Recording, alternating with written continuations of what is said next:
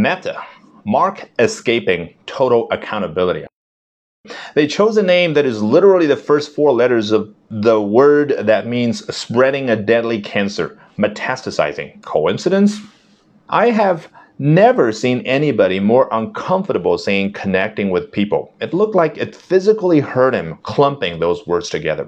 I love it when he tries to smile so lifelike, so convincing. Zuckerberg will never lose that uncanny valley aura, Wally. He recently got a firmware update.